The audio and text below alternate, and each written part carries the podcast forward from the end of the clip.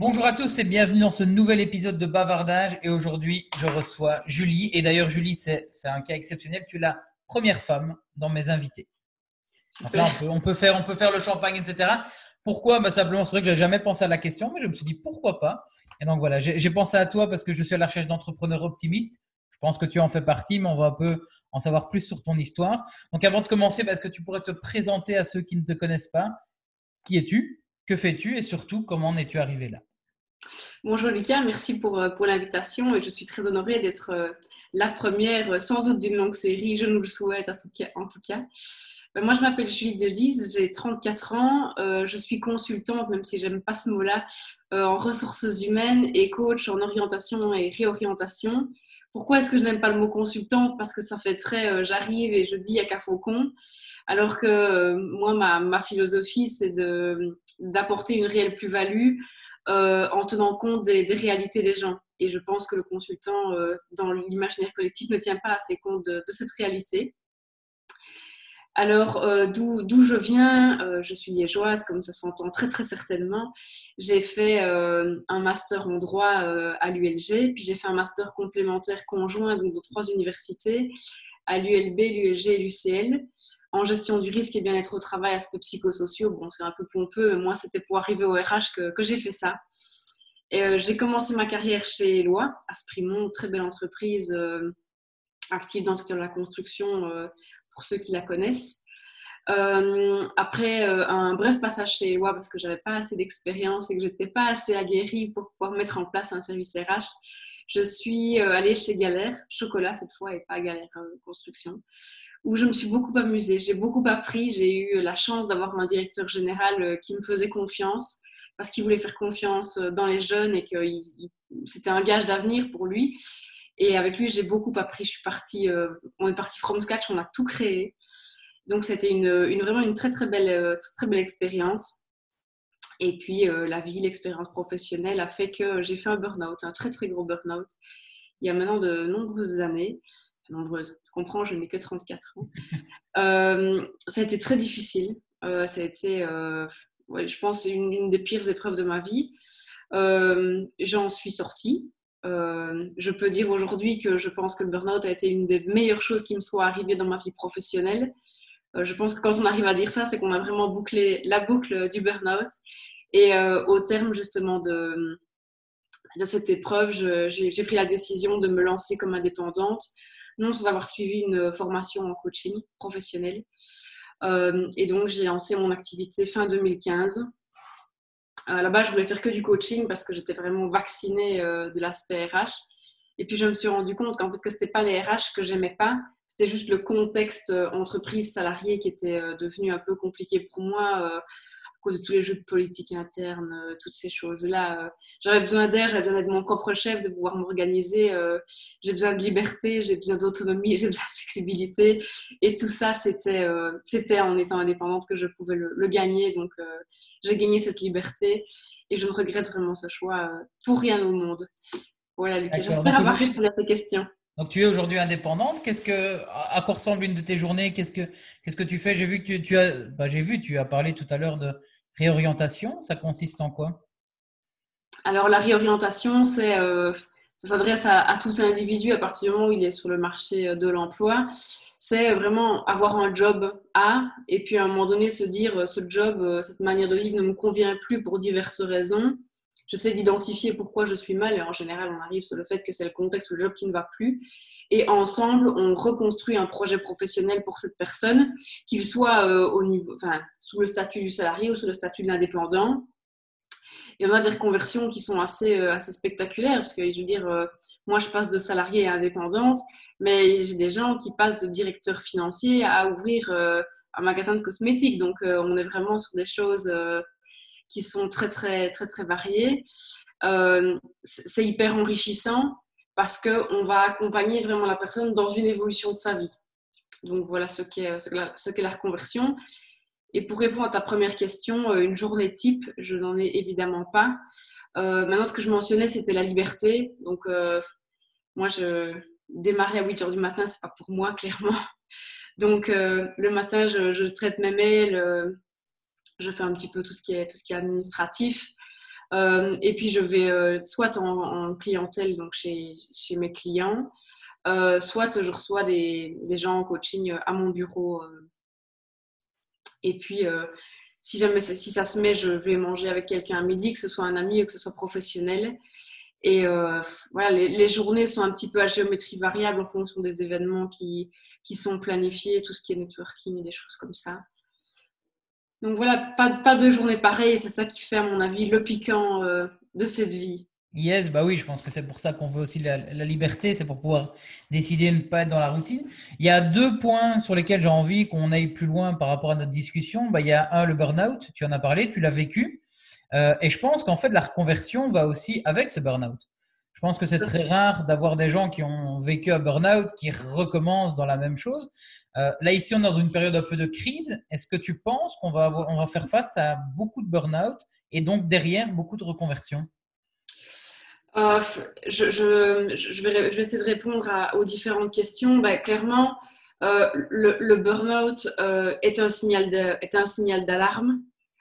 Qu'en fait, on n'est plus du tout en phase avec ce qu'on est en train de vivre au niveau professionnel. Parfois, c'est au niveau privé. Il existe des burn-out au niveau privé, moi, je ne travaille pas là-dessus. Et donc, c'est clair que si on veut en sortir et réellement en sortir, il convient à un moment donné de se dire, OK, il faut que je change quelque chose de ma manière de faire. Alors parfois, il y a des gens qui vont juste changer d'employeur et ça va aller. Et puis parfois, le burn-out est vraiment euh, le signal plus profond où la personne est peut-être encline à se remettre en question de manière plus profonde. Ça, ça appartient évidemment à chacun. Il n'y a pas de bonne ou mauvaise sortie de burn-out, je vais dire. Ça, c'est vraiment hyper personnel. Mais c'est clair que la plupart des gens qui sont en reconversion professionnelle, ils ont à un moment donné un signal d'alerte alors, est-ce que pour autant il faut être tombé en burn-out? J'en sais rien. Mais c'est clair que j'ai personne qui vient frapper ma porte en me disant euh, tout va bien dans ma vie, j'adore mon job, mais je veux me reconvertir. ça, ça n'existe pas. Euh, pour la bonne et simple raison que les gens, euh, s'ils vont bien, ils ne se remettent pas en question. Et je veux dire, le cerveau humain est bien fait. Et puis, pour en, pour en venir à cet aspect crise du Covid qu'on est en train de connaître, je pense effectivement que tout ce qui a été le confinement, etc., a permis aux gens de, de, travailler différemment parce que soit ils étaient en télétravail, soit ils ont été au bureau, mais beaucoup moins de collègues, beaucoup moins de pression, puisque le monde économique a quand même été au ralenti. Et je pense que tout un chacun a eu l'occasion de se remettre en question par rapport à, sa manière de travailler, à son approche par rapport à son boulot, et de se dire, ben, est-ce que j'aime réellement ce que je fais? Est-ce que c'est purement alimentaire? Est-ce que le contexte dans lequel je l'exerce a du sens pour moi? Euh, Voire même, je pense qu'il y a des gens qui vont aller plus loin et se dire, bah, quelque part, euh, moi je bosse 10-12 heures par jour, je vois pas ma famille, je vois pas mes enfants. Euh, quand je rentre, je fais encore 2-3 mails, puis je vais faire une heure de sport de 22 à 23. Et je peux enfin décompresser le samedi midi quand j'ai émergé jusqu'au dimanche 4 heures avant de replonger dans mon stress du boulot. Et donc ça, je pense qu'il va y avoir beaucoup de, changements. Euh, je commence à être pas mal contactée par des gens qui me disent euh, je suis quand même pas très sûre de vouloir continuer dans le train de vie que j'avais avant. Euh, donc je ne dis pas que c'est un burn-out de la société, ce qu'on est en train de vivre, mais je pense que ce confinement, c'est un peu aussi un signal d'alerte à l'image d'un burn-out chez une personne physique, je vais dire. Mhm. Donc, euh, je pense qu'il va y avoir des changements, soit au niveau sociétaux, mais aussi au niveau des, personnes qui, constituent la société. Donc, oui, je pense effectivement qu'on est à l'aube d'un changement dans la manière d'appréhender son travail, dans la manière d'appréhender son rapport au travail, à l'employeur, et parfois même à l'activité qu'on exerce tout simplement. On en parlait avec euh, Jean-Charles Delafaye, je ne sais pas si, tu le connais, qui a écrit un livre sur comment devenir inspirant, mais lui, il parlait de son why et des convictions qu'on avait. Et on en était à venir dire que le burn-out qu'on en fait un, c'est, il est aussi grand que ce qu'on est éloigné de, notre, euh, de, notre, bah, de nous-mêmes et de l'alignement qu'on a. Quoi. Et donc, je pense que toute personne aujourd'hui qui fait un burn-out, c'est quelqu'un qui en fait n'est pas aligné avec elle-même par rapport. Il y a une différence entre ses envies et, euh, et, et ce qu'elle a pour le moment. Quoi. Absolument. Avec la dépression, la dépression, c'est la différence la entre ce qu'on imagine et la réalité qui est. Donc, on est déçu et frustré, c'est ce qui fait. Comment est-ce qu'on peut reconnaître euh, qu'on est dans une. Alors, je dire comment est-ce qu'on reconnaît qu'on a un burn-out. Tu sais, quand on a la température, ben, on sait, on est malade. Mais un burn-out, ça, ressemble à quoi? Comment est-ce qu'on peut euh, voir peut-être qu'on a quelques symptômes, peut-être? Alors, le, le burn-out, c'est très, très insidieux. Donc, ça veut dire qu'il y a beaucoup de signaux d'alerte qui sont envoyés de manière très euh, discrète par le corps évidemment, euh, personne n'y prête attention. C'est extrêmement rare les gens qui se disent tiens, il y a un truc qui ne va pas. Donc, euh, les premiers signes, ça va être une fatigue de plus en plus importante avec une difficulté de se concentrer, euh, une irritabilité croissante par rapport aux soucis de la vie quotidienne, qu'ils soient professionnels ou privés, des réactions tout à fait disproportionnées par rapport à des, petits, des petites contrariétés.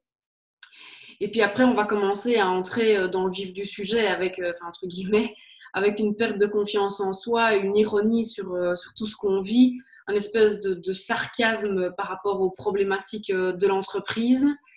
Et puis, euh, enfin, je veux dire, on peut aller de, plus en plus loin. Quoi. Il y a des gens qui développent des angoisses, euh, des, phobies. et en fait, au niveau médical, moi je ne suis pas du tout médecin, mais le, le burn-out se définit comme étant un épuisement physique, psychique et émotionnel. Ça veut dire que la moindre chose vous met dans des états de peur, de colère, de joie, ou de tristesse euh, bah, totalement euh, irraisonnable et, très difficilement euh, raisonnée, je vais dire. après, maintenant, il y a énormément de, facteurs qui vont pouvoir influencer la, la profondeur du burn-out. Est-ce que vous avez un bon soutien, entre guillemets, dans le niveau privé? Est-ce que vous êtes heureux? Il y a des gens qui, sont en burn-out, mais qui sont en instance de séparation ou bien qui ont des enfants qui sont en adolescence, donc du coup c'est vachement compliqué à la maison. Il y a des gens qui, euh, doivent s'occuper d'une personne proche qui est malade et donc du coup qui n'ont pas vraiment le temps de s'occuper d'eux. Et donc l'intensité du burn-out va vraiment dépendre fort du, contexte privé euh, que la personne va vivre. Maintenant, moi, ce que, si j'ai un message à faire passer aux gens, c'est quand vous avez des premiers signaux d'alerte de la souffrance professionnelle, euh, il faut les entendre parce que quand le corps il parle et qu'on ne l'entend pas, il va crier et il criera de plus en plus fort et jamais, au grand jamais, on ne gagne contre son corps. Ça, c'est vraiment. moi, j'ai reçu des gens il y a des années. J'ai reçu une personne, elle avait 45 ans, elle était avocate. Il était avocat, mais c'était la personne qui était avocate. Et euh, il parlait plus, il ne savait plus parler. Donc, il s'est réveillé un matin et en fait, c'est pas qu'il avait une extinction de voix, c'est que le cerveau était tellement en bug, qui ne savait plus parler, il ne savait plus faire une phrase. Euh, donc j'imagine qu'il y avait eu d'autres euh, d'autres signaux euh, d'autres signaux avant parce que d'autres signaux avant il avait été évidemment suivi par un médecin moi je suis pas du tout médecin comme je le dis mais par contre pour le sortir du burn-out moi j'ai travaillé j'ai pris le relais en fait de son médecin quand il a dit voilà maintenant moi j'ai fait tout ce que j'avais à faire mais c'est vrai il dit je, jamais je n'aurais cru moi pouvoir tomber aussi bas il y a un gros souci aussi, c'est que la société, elle galvaude le terme. Euh, les gens en burn-out, on n'aime pas ça parce que c'est des faibles. Euh, Mais est-ce que dans l'autre sens, il n'y a pas aussi beaucoup de monde qui utilise ce terme aussi dans le sens où bah, dès que ça va pas, dès qu'on a un peu... Ah, voilà, je ne sais pas, encore une fois, je, respecte les gens parce que je pense que... Il y a un petit coup de mou. On dit qu'on est en burn-out alors qu'au final, euh, je veux dire, il y, a, un coup de mou passager un coup de fatigue, on a eu beaucoup de boulot, on a eu un stress important, etc. C'est bien légitime à un moment donné d'avoir des petits, euh, des, petits downs, mais c'est pas un burn-out. Le burn-out, c'est vraiment les trois épuisements, comme j'en parlais au début, avec toute une foule de symptômes qui vont avec euh, les symptômes dont on a parlé tout à l'heure. Et euh, effectivement, bah, à force d'être utilisé à tort et à travers, bah, il est plus du tout percutant, entre guillemets. Les gens n'aiment pas ça parce que c'est signe de faiblesse. Et puis, au-delà de tout ça, ça ne se voit pas parce que c'est des gens qui débauchent une énergie dingue pour montrer que tout va bien, etc., pour justement passer au-delà de, leurs propres signaux. Et donc, du coup, quand un matin, la personne ne se présente pas au travail et que le certificat arrive et que c'est en général des certificats euh, longue durée qui, vont être prolongés, les gens sont en général extrêmement surpris. Alors que euh, bah, la veille, peut-être que tout allait bien, il y a peut-être une petite contrariété et les gens vont s'attacher à la petite contrariété alors qu'au final, c'est une accumulation et que cette petite contrariété, ça a juste été la goutte d'eau. La goutte d'eau. Et donc, toi, tu accompagnes donc des personnes bah, qui, vivent ce burn-out et qui, cherchent à s'en sortir. Quel conseil est-ce que tu donnerais à quelqu'un qui peut-être nous regarde et qui se sent. Alors je, me doute que chaque cas est différent, mais des conseils plus, plus généraux sur bah, comment déjà s'en rendre compte. tu l'as plus ou moins dit, c'est les trois fatigues. Mais comment est-ce qu'on peut euh, faire quelque chose pour essayer de s'en sortir ou de ne pas tomber plus bas? Euh, la, toute première chose, évidemment, c'est de, de, sortir de, l'endroit euh, délétère. Donc, ça veut dire que si vous êtes euh, salarié dans une entreprise, c'est de, faire un pas de côté.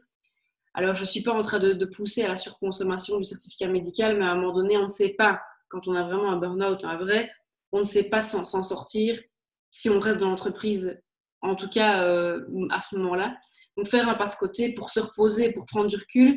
Quand je dis faire un pas de côté, c'est couper le téléphone, ne plus avoir accès à ses mails, euh, ne plus parler avec les collègues, en tout cas de l'aspect professionnel, etc. C'est vraiment essentiel de, couper par rapport à ça pour pouvoir faire le point avec le cerveau, il puisse récupérer, parce qu'on parle d'un épuisement, il faut que le cerveau y récupère et le corps aussi. Donc, c'est vraiment couper avec le, le, milieu délétère. Deuxième chose, c'est euh, penser à ça, à soi, prendre du temps pour soi. Oh, super facile, je vais aller faire du shopping. Non. En fait, les personnes qui, qui sont en burn en tout cas, la plupart des personnes avec lesquelles je travaille, c'est des personnes qui ne sont pas à l'aise avec elles-mêmes.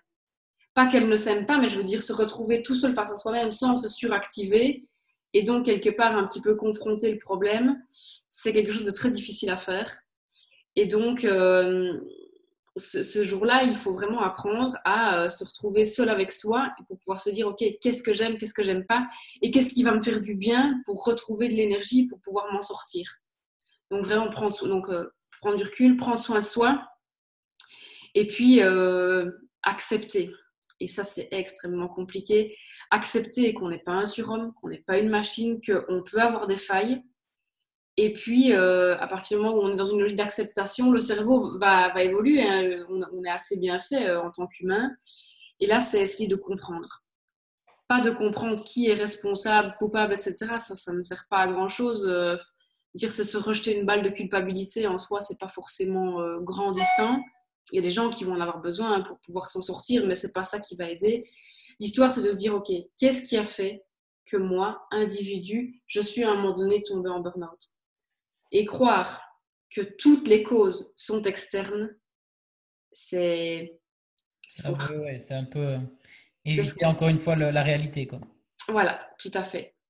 Donc ça, c'est les, les, trois étapes voilà, pour commencer à sortir. Après, je pense que on ne sort peut-être pas d'un burn-out tout seul non plus. Je pense qu'il faut peut-être être aussi accompagné d'une personne externe. Alors, je dis pas que c'est obligatoire, mais je pense qu'à mon avis, ça peut aussi aider à, comme tu dis, à, quand on, doit être face à soi-même, on a du mal à, reconnaître nos torts et à voir un peu ce qui va pas. Donc, être accompagné, ça aide aussi peut-être à mettre le, doigt sur certaines choses qu'on ne voyait pas.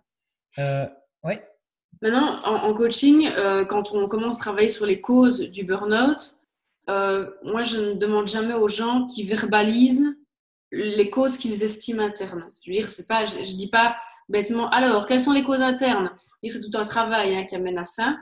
Mais si la personne ne veut pas s'exprimer à ce sujet-là, moi, je, respecte l'essentiel, c'est que la personne, elle ait fait le trajet, entre guillemets, dans sa tête et qu'elle ait pu comprendre qu'il y a eu un cheminement et qu'elle a en elle, en fait, des facteurs qui sont à risque pour l'avenir. Et donc, il est extrêmement important de se dire, OK, moi, pour demain, pour, euh, dans un mois, dans six mois, dans, dans deux ans, dans dix ans, je sais que quand j'ai ce signal d'alerte-là, je dois être vigilant. Je sais par exemple que j'ai une très mauvaise gestion du stress. Je sais par exemple que travailler le soir, moi c'est quelque chose que j'adore, mais qu'on arrête de me faire venir à 8 heures du matin au bureau. Ça c'est un truc que je ne supporte plus. C'est de dire je n'aime pas le travail en équipe au final ça fait des années que je me force à être en équipe. Ou au contraire, j'ai un boulot trop solitaire et c'est ça qui m'a fait craquer. Maintenant, il va falloir que je trouve une place où que je, me ménage une carrière où je vais être en contact bien plus avec des, avec des collègues, avec des collaborateurs, avec des clients. Donc, cette, euh, cette partie-là, elle est vraiment très, très, très importante parce que au-delà de la partie compréhension, elle va permettre en fait de lancer les pistes de solutions pour que ça n'arrive plus jamais. Alors évidemment, vous avez le contexte. Vous avez des gens qui travaillent dans des entreprises où tout est hyper procéduré, qui ne supportent pas ça, ou au contraire des gens qui travaillent dans des entreprises qui ne sont pas assez structurées et qui auraient, du, du mal et qui préféreraient quelque chose de beaucoup plus structuré.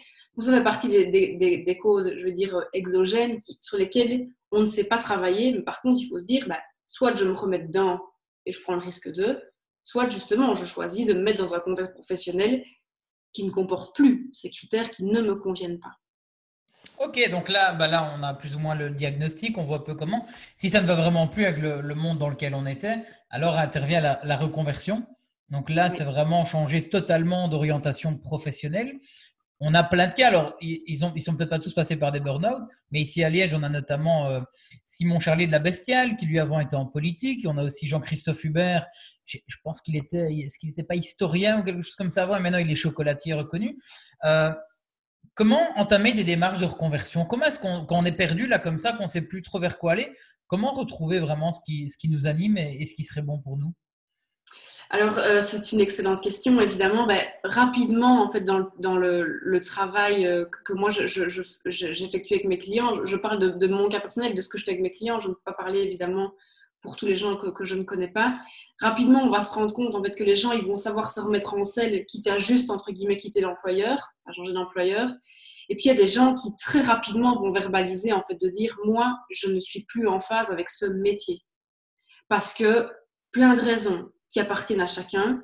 Et donc c'est là en fait que les gens vont oser euh, soulever le voile de, de la reconversion. Maintenant la reconversion c'est quelque chose qui fait peur parce que par essence on, estime ne pas avoir les compétences requises pour ce métier-là, ou on estime ne pas avoir la légitimité parce qu'on vient d'un autre secteur, d'un autre milieu. Et donc, en fait, il faut vraiment faire tout un travail de, sur, la, confiance et sur la légitimité par rapport à entamer un projet professionnel. Maintenant, je, pense qu'à partir du moment où on est passionné, qu'on a vraiment ça en soi, et qu'on est prêt à en faire son activité euh, professionnelle, très vite, on va le sentir. Très vite, on sera aligné. Oui, c'est ce que je conseille souvent, c'est trouver une passion ou en tout cas quelque chose qui nous fait rêver et se dire si vous pouviez travailler là-dessus sans être payé, est-ce que vous le feriez eh ben, Est-ce que vous le ferez pendant des années? Ben, Si la réponse est oui, je pense qu'il y a en tout cas une piste. Euh, une piste ça. Euh. Donc, oui, non, ça c'est chouette. Effectivement, la, reconversion, il y en a plein. Hein, on en voit de plus en plus aujourd'hui. Et je pense qu'on arrive dans une société où il va y avoir chaque fois des mini-reconversions aussi. On va démarrer sur, euh, on va être, je sais pas moi, formateur réseaux sociaux, puis on va passer d'autres choses, etc. Donc, il y a, il y a plein de mini-reconversions. donc, c'est super intéressant. Ben, écoute, moi ici, j'ai fait un peu le tour de la question. Je pense qu'on a, il y a vraiment eu de la valeur sur vraiment comment cerner le burn-out, comment sortir, ou en tout cas essayer. Et puis, euh, ce qu'est la reconversion. Ce que je laisse toujours, moi, c'est une petite minute, une dernière minute à, à, à mes invités. Donc, tu as une minute pour toi. Est-ce que tu veux mettre en avant de tes services? Est-ce que tu veux donner encore un dernier conseil à ceux qui nous écoutent? Voilà, cette minute, elle est pour toi. Tu en fais ce que tu veux. Merci Lucas. Ben, je, pense que ça va plutôt tourner autour du, conseil. Je, crois qu'en toutes circonstances et encore plus dans ce qu'on est en train de vivre pour le moment, il faut s'écouter soi. Euh, écouter ce, qui vibre en nous. Alors ça fait un peu euh, ésotérique, mais, je pense sincèrement que, la vérité par rapport à, à, chacun de nous, elle est au fond de nous. Et euh, en tant que coach, moi, je, n'aide pas les gens à inventer une histoire. J'aide les gens à aller chercher au fond d'eux ce qui les fera vibrer et ce qui les rendra euh, plus heureux. Donc, euh, il faut se faire confiance, toujours croire en soi. Et je pense aussi que le meilleur reste toujours, toujours à venir. Ça, effectivement, c'est une, belle conclusion. Et d'ailleurs, ça vient de me, me relancer une idée par rapport à toi. Je sais aussi que tu as une autre activité que, que, tu, que tu, expliques peut-être un peu moins, c'est avec des, jeunes. Tu as une, une activité, en, tout cas, tu, tu, donnes de ton temps pour des jeunes. Est-ce que tu peux nous en parler un peu plus? Oui, effectivement. Donc, euh, donc, à côté du coaching en réorientation, il y a aussi le coaching en orientation.